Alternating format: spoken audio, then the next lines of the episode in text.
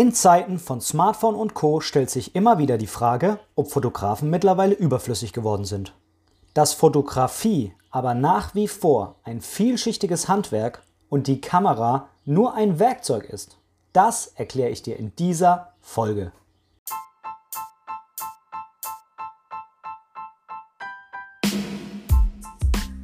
Moin und herzlich willkommen zu Momente deiner Geschichte der tiefgründige Fotopodcast. Mein Name ist Benedikt Brecht, ich bin professioneller Fotograf und möchte in diesem Podcast meine Gedanken rund um die Fotografie mit dir teilen. Viel Spaß beim Zuhören!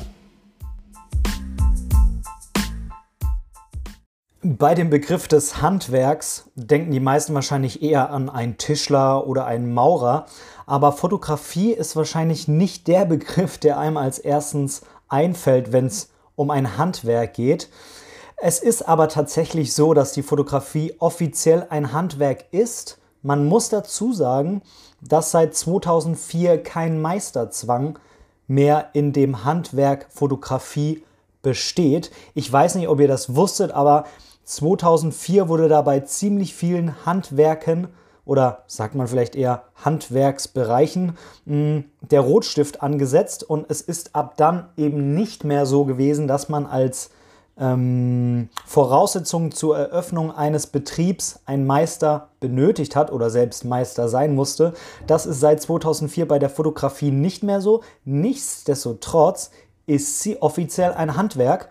Und äh, ich selbst, ich habe ja Ende 2019 mein äh, Fotografie als Gewerbe angemeldet und äh, seit dann, äh, also seit 2019, bin ich auch Mitglied offiziell in der Handwerkskammer. Das ist Pflicht, wenn man in einem Handwerksberuf selbstständig sein will. Und ähm, ja, also ich selbst habe zwar keine Ausbildung oder Studium oder sowas der Fotografie im engeren Sinne, aber seitdem ich mich 2018 ernsthaft mit diesem Thema äh, beschäftigt habe und auch immer ernsthafter mit dem Thema beschäftigt habe, habe ich natürlich unheimlich viel Zeit in Bücher, Videos, vor allem YouTube, Workshops und so weiter investiert und natürlich auch sehr viel Geld da rein investiert. Das heißt, ich habe sozusagen eine Quereinsteiger und selbst gesteuerte Ausbildung gemacht, wenn man das so nennen will. Und äh, natürlich habe ich auch seitdem sehr, sehr viel fotografiert und auch sehr viel Zeit mit der Nachbearbeitung verbracht. Ähm, auch wenn die Nachbearbeitung nicht wirklich mein Schwerpunkt ist, gehört sie aber absolut dazu, denn nur durch Fotografieren lernt man fotografieren. Das ist, denke ich, ein ganz, ganz wichtiger Spruch. Warum erzähle ich das? Ich erzähle das deshalb, weil eben ein Handwerk eine, ein relativ hoher Stellenwert zugesprochen wird und äh, den Anspruch habe ich dann eben auch einfach an mich selber gehabt, wenn ich mich Fotograf nennen will und wenn ich das selber auch ernsthaft als Handwerk betreiben will, dann ist mir das sehr wichtig, dass ich in dieser Richtung eben auch die äh, Grundlagen drauf habe und mich selbst eben dementsprechend auch auf, fort, äh, auf äh, eingehende Aufträge vorbereite. An dieser Stelle vielleicht noch eine kleine Anekdote.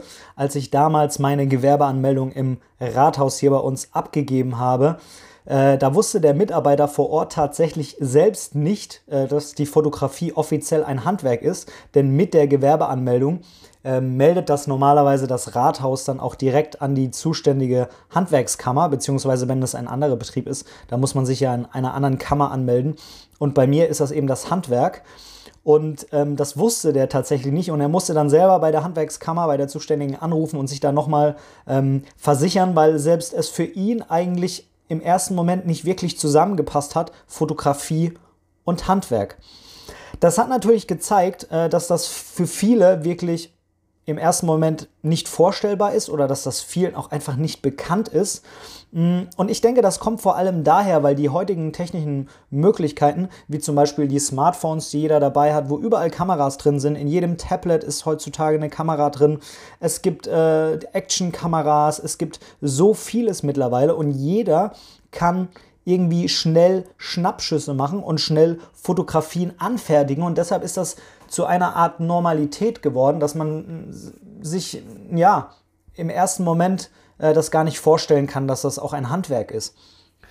Ähm, ich möchte mal einen ganz kurzen Ausflug in die Geschichte mitnehmen. Da war nämlich alles anders. Früher waren Fotokameras viel teurer und es gab auch nicht wirklich irgendeine Alternative, wenn man Fotos haben wollte. Für jedes Foto musste man zu einem Fachmann gehen und äh, damals, ich habe es angesprochen, vor 2004 hieß Fachmann auch immer automatisch in der Fotografie ein Meisterbetrieb. Natürlich, je weiter man da in der Zeit zurückgeht, ähm, war das alles natürlich noch analog und äh, damit hatte auch jeder einzelne Abzug, also jeder einzelne Abzug war physisch und er hatte natürlich auch einen sehr hohen Stellenwert als physischen Gegenstand an sich und hat somit auch natürlich einen sehr emotionalen Wert gehabt, dieses eine Foto, das dann einmal als Abzug erstellt wurde äh, vom Film oder sogar noch früher. Es gab nur diese eine Belichtung, je nachdem, auf was dann damals eben belichtet wurde. Hm, ich will die heutzutage möglichen Schnappschüsse, die ich vorhin schon angesprochen habe, die jeder andauernd mit allem Möglichen macht, die will ich an der Stelle auch gar nicht wirklich schlecht reden oder abwerten. Denn gerade zum Beispiel als Erinnerung an Urlaube oder auch an irgendwelche spontanen Situationen, die uns im Leben passieren und die wir dokumentieren wollen, da reichen die auch absolut völlig aus und ja, da ist kein wirkliches Handwerk oder auch keine besondere Kunst gefordert. Trotzdem macht es eben auch heutzutage in den allermeisten Fällen einen sehr großen Unterschied und bringt eben einen hohen Mehrwert, wenn man für bestimmte Fotos einen Fotografen engagiert. Will man zum Beispiel tolle und professionelle Bilder von sich selbst, der Familie oder als Paar, Paar-Shooting, das ist ja den meisten wahrscheinlich auch ein Begriff, oder vielleicht auch von seinem Haustier oder sogar noch weiter, will man vielleicht eine professionelle Reportage von seiner eigenen Hochzeit oder irgendeiner anderen Feier oder einer Veranstaltung, die man na, veranstaltet, ähm, dann ist meiner Meinung nach ein Fotograf das absolute Mittel der Wahl und auch aus meiner Bewertung alternativlos.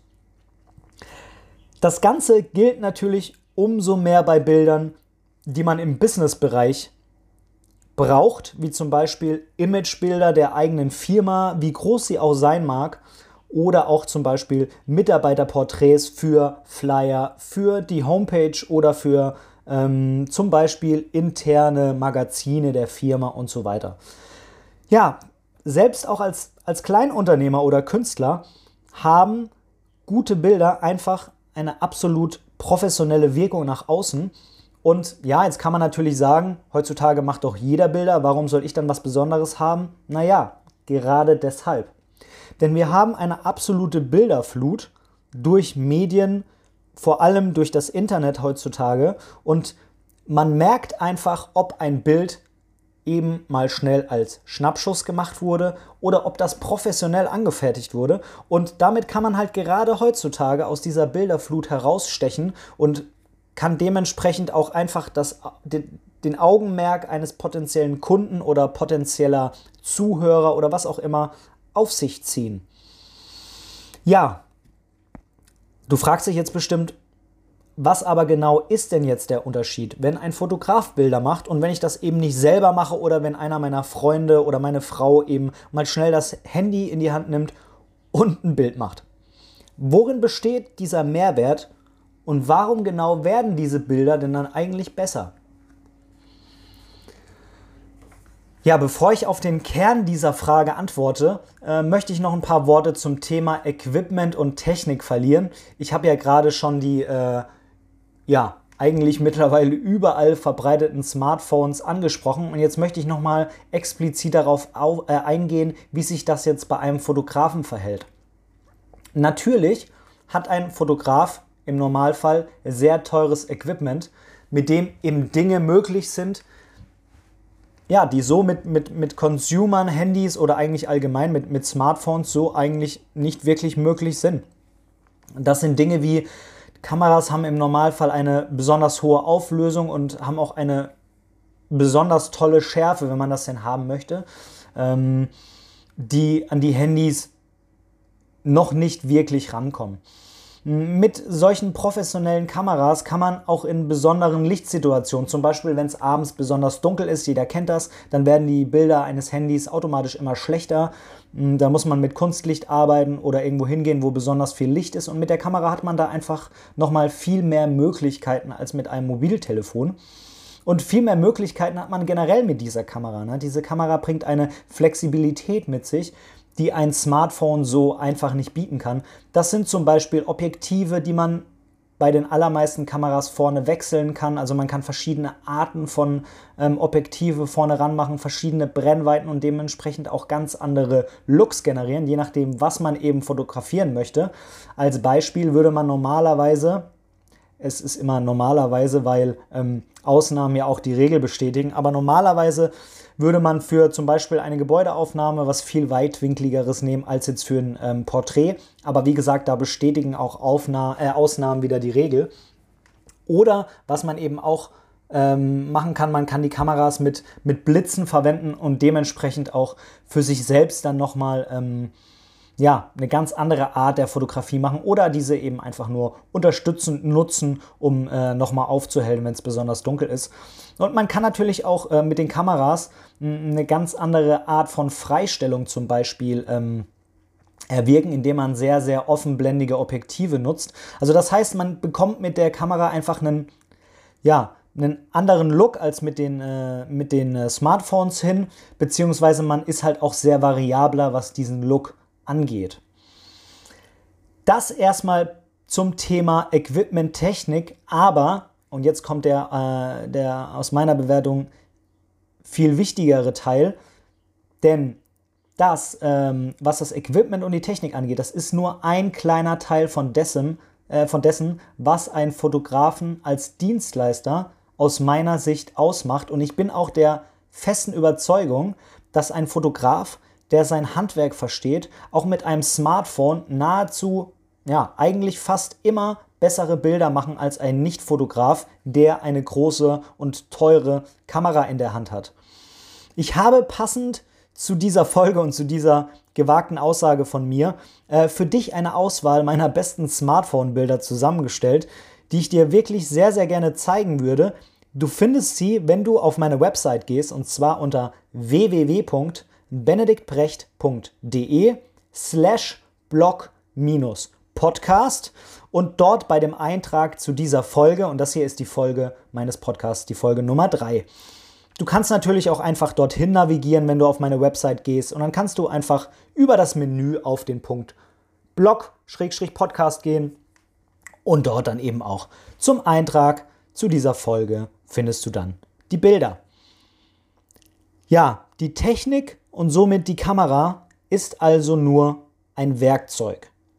Ich möchte dazu dir noch einen kleinen Vergleich bringen. Und zwar, stell dir vor, du bist Autor und äh, ja, es ist in dem Fall eigentlich egal, was rein den Inhalt des Buches betrifft, ob du deine Bücher auf einem tollen Computer schreibst oder eben per Hand in ein Notizbuch. Natürlich ist es so, dass die Arbeit auf einem Computer dir einiges erleichtert. Du musst das nicht nochmal abschreiben, du kannst das bequemer speichern, du kannst eine Zeile nochmal weglöschen und die neu machen, gar keine Frage. Das erleichtert dir als Autor die Arbeit ungemein.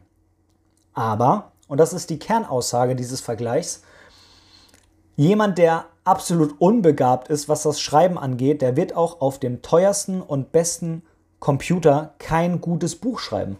Das ist eben der Knackpunkt und hier ist eben der Computer das Werkzeug, so wie bei einem Fotografen die Kamera das Werkzeug ist.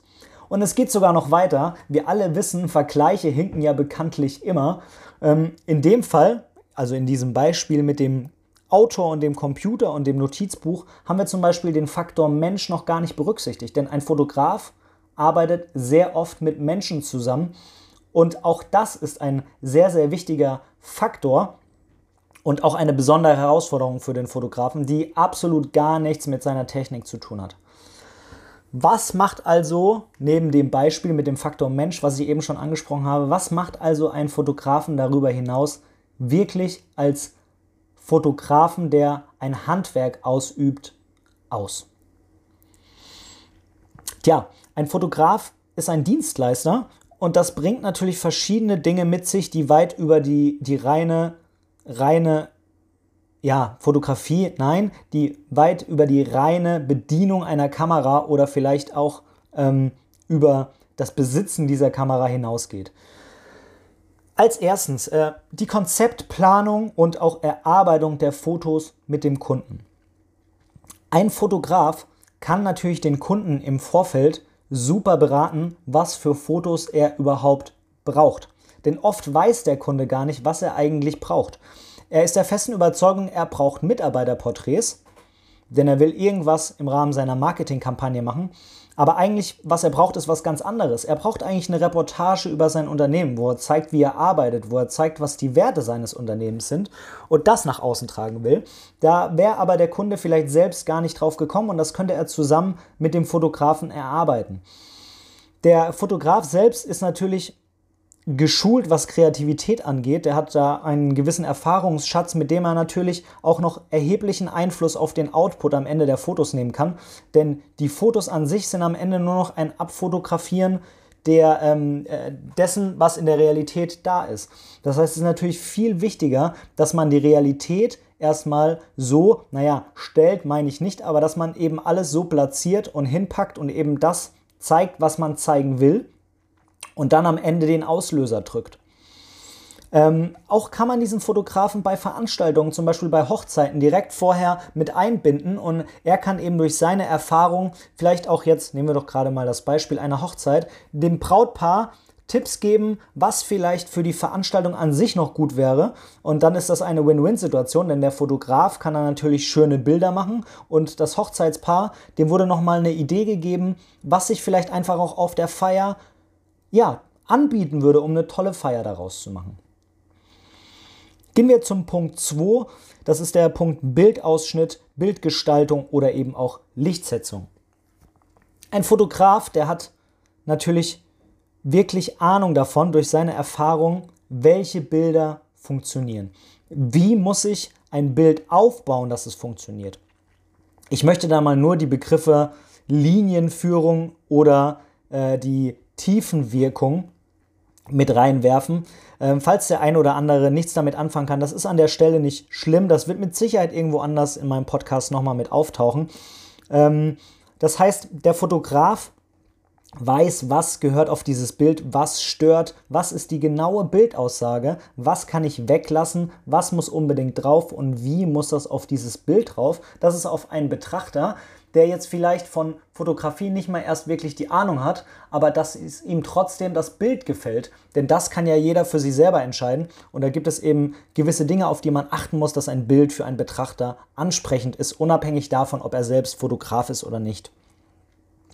Ähm, der Fotograf hat natürlich auch eine ungemeine Erfahrung darin, Licht zu lesen und zum Beispiel, wenn das notwendig ist, eben auch Licht zu setzen, zum Beispiel mit Hilfe eines Blitzes. Und das ist ähm, eine Disziplin, die man tatsächlich nur durch ganz, ganz viel Übung lernen kann, das Licht zu lesen. Und äh, ja, das macht eben die Erfahrung des Fotografen und Licht ist das Wichtigste bei der Fotografie. Ne? Fotografie heißt ja im Endeffekt auch Schreiben mit Licht oder Malen mit Licht und dementsprechend ist Licht das absolut Wichtigste, was vielen, mh, hm, ja, ich sag mal, Hobby- Fotografen oder vielleicht auch Nicht-Fotografen, die aber gerne mal für sich einfach mit dem Smartphone Bilder machen, so gar nicht bewusst ist, was für einen wichtigen Einfluss das Licht hat. Punkt 3, der Umgang mit Menschen. Ich habe das vorhin schon kurz angesprochen. Gute Fotos sind meistens dann gut, wenn sie nicht gestellt aussehen. Ja, jeder von uns kennt das. Wir wollen ein Familienfoto machen. Jetzt schaut mal jeder in die Kamera. Jeder lächelt. Alle einmal lächeln bitte. Und wenn alle die Augen aufhaben, dann war es doch ein super Foto. Aber die wirklich guten Fotos sind meiner Erfahrung nach Fotos, bei denen eben keiner in diesem Moment daran denkt, dass er fotografiert wird. Also es ist kein gekünsteltes Foto. Im besten Fall schafft es der Fotograf, die Leute die fotografiert werden sollen, so mit einzubinden, dass sie für einen kurzen Moment vergessen, dass sie fotografiert werden. Und dann sind es meistens die besten Bilder. Man sagt auch, die besten Gruppenbilder sind die vor und nach dem eigentlichen Gruppenfoto. Denn das sind die, die nicht gestellt werden. Und das sind die, wo man ja das Gefühl hat beim Betrachten, dass man die Menschen so sieht, wie sie tatsächlich sind und nicht mit einem aufgesetzten Foto lächeln. Und auch das muss man üben und auch das muss man lernen, den Umgang mit Menschen. Das ist ganz, ganz wichtig, wenn man Menschen fotografieren möchte. Tja, und jetzt äh, mein, mein letzter großer Punkt, die Nachbearbeitung. Das ist ein ganz, ganz wichtiger Teil der Arbeit eines Fotografen. Und jetzt ähm, werden natürlich viele sagen, ja, immer diese Nachbearbeitung, das ist doch dann auch alles fake, wenn man das am Computer noch und hier und da. Ich möchte da nur eine ganz kurze Sache dazu erläutern und zwar, wenn man, die, wenn man mit der Kamera fotografiert und die Fotos nimmt, die aus der Kamera sind, dann hat die Kamera für einen die Entscheidung getroffen, wie das Bild nachbearbeitet werden soll. Denn die Kamera selbst nimmt ja die Daten nur auf und setzt die um. Und ähm, wenn man dann ein JPEG direkt aus der Kamera generiert, dann hat die Kamera diverse Entscheidungen getroffen. Wenn man sich aber ein Rohdatenbild ausgeben lässt und das am PC selbst entwickelt. Ich möchte es nicht nachbearbeiten nennen, es ist eigentlich kein wirkliches Bearbeiten im Sinne von Photoshop und Einfügen von Dingen, die da nicht waren oder Dinge wegmachen, die da waren, aber nicht auf dem Foto sein sollen, sondern es geht nur um eine Entwicklung des Fotos, die man selbst am PC vornimmt und äh, man hat dann selbst einfach alle Dinge in der Hand, kann den Look vielleicht auch noch mal ein bisschen anpassen, kann an den Farben ein bisschen spielen, kann den Weißabgleich nachjustieren, etc. pp. Und das sind einfach so viele Dinge, die man im Normalfall nicht der Kamera überlassen sollte. Und deshalb ist das ein ganz, ganz wichtiger Teil und natürlich auch alles darüber hinaus. Denn möchte man ein Foto von sich, wo man einfach besonders toll aussieht, weil man sagt, das ist ein Foto, das möchte ich mir ganz groß ausdrucken an die Wand, oder als Erinnerung irgendjemandem schenken und mir ist wirklich wichtig, dass das was ganz Besonderes ist, dann kann man natürlich bei einem Fotografen auch mitbuchen, dass er eine Beauty-Retusche am PC durchführt. Und dann hat man wirklich was Einziges, äh, was, äh, etwas Einmaliges für sich geschaffen, was man normalerweise so von sich nicht bekommt. Da steckt ganz, ganz viel Arbeit in so einer Beauty-Retusche drin, aber auch das ist etwas, das ein Fotograf eben anbieten kann und das man normalerweise so für sich zu Hause nicht in dieser Qualität hinbekommt. Ja, das waren jetzt ziemlich viele Informationen im Schnelldurchritt, die ich euch da gegeben habe. Und ich möchte jetzt am Ende noch mal kurz auf die Folgenfrage antworten. Sind Fotografen heutzutage denn überflüssig? Und von mir gibt es da ein ganz klares Nein. Denn äh, immer dann, wenn Fotos professionell sein sollen, beziehungsweise wenn sie einfach was Besonderes werden sollen, dann ähm, ist meiner Meinung nach ein Fotograf unumgänglich. Ähm, und auch immer dann, wenn mehr als nur Schnappschüsse aus der Situation heraus generiert werden sollen, sondern wenn das einfach einen Charakter wie zum Beispiel eine besondere Reportage hat oder andere große Projekte, auch dann ist meiner Meinung nach ein Fotograf das Mittel der Wahl. Immer dann, wenn mehr als nur ein Schnappschuss erstellen oder ein Knipsen ähm, verlangt wird oder wenn es das benötigt, dann ist meiner Meinung nach ein Fotograf genau der richtige Mann für euch. Wie gesagt, an der Stelle nochmal, ich will das absolut nicht schlecht reden, die Schnappschüsse oder das Knipsen. Auch ein Fotograf macht das, wenn er mit seiner Familie auf dem Ausflug ist, einfach mal schnell ein Foto als Erinnerung geknipst. Gar keine Frage. Ich will das nicht schlecht reden, aber es ist eben, ja, nicht für alles äh, geeignet. So ähm, kann man das, glaube ich, sagen es funktioniert für bestimmte Dinge und für bestimmte Dinge braucht man eben einfach professionelle Unterstützung in Form eines Fotografen. In diesem Sinne, ich wünsche dir was und bis zum nächsten Mal. Tschüss.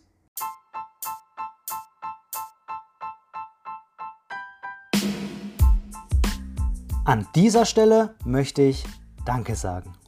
Danke, dass du mir für diese Episode dein Ohr geliehen hast.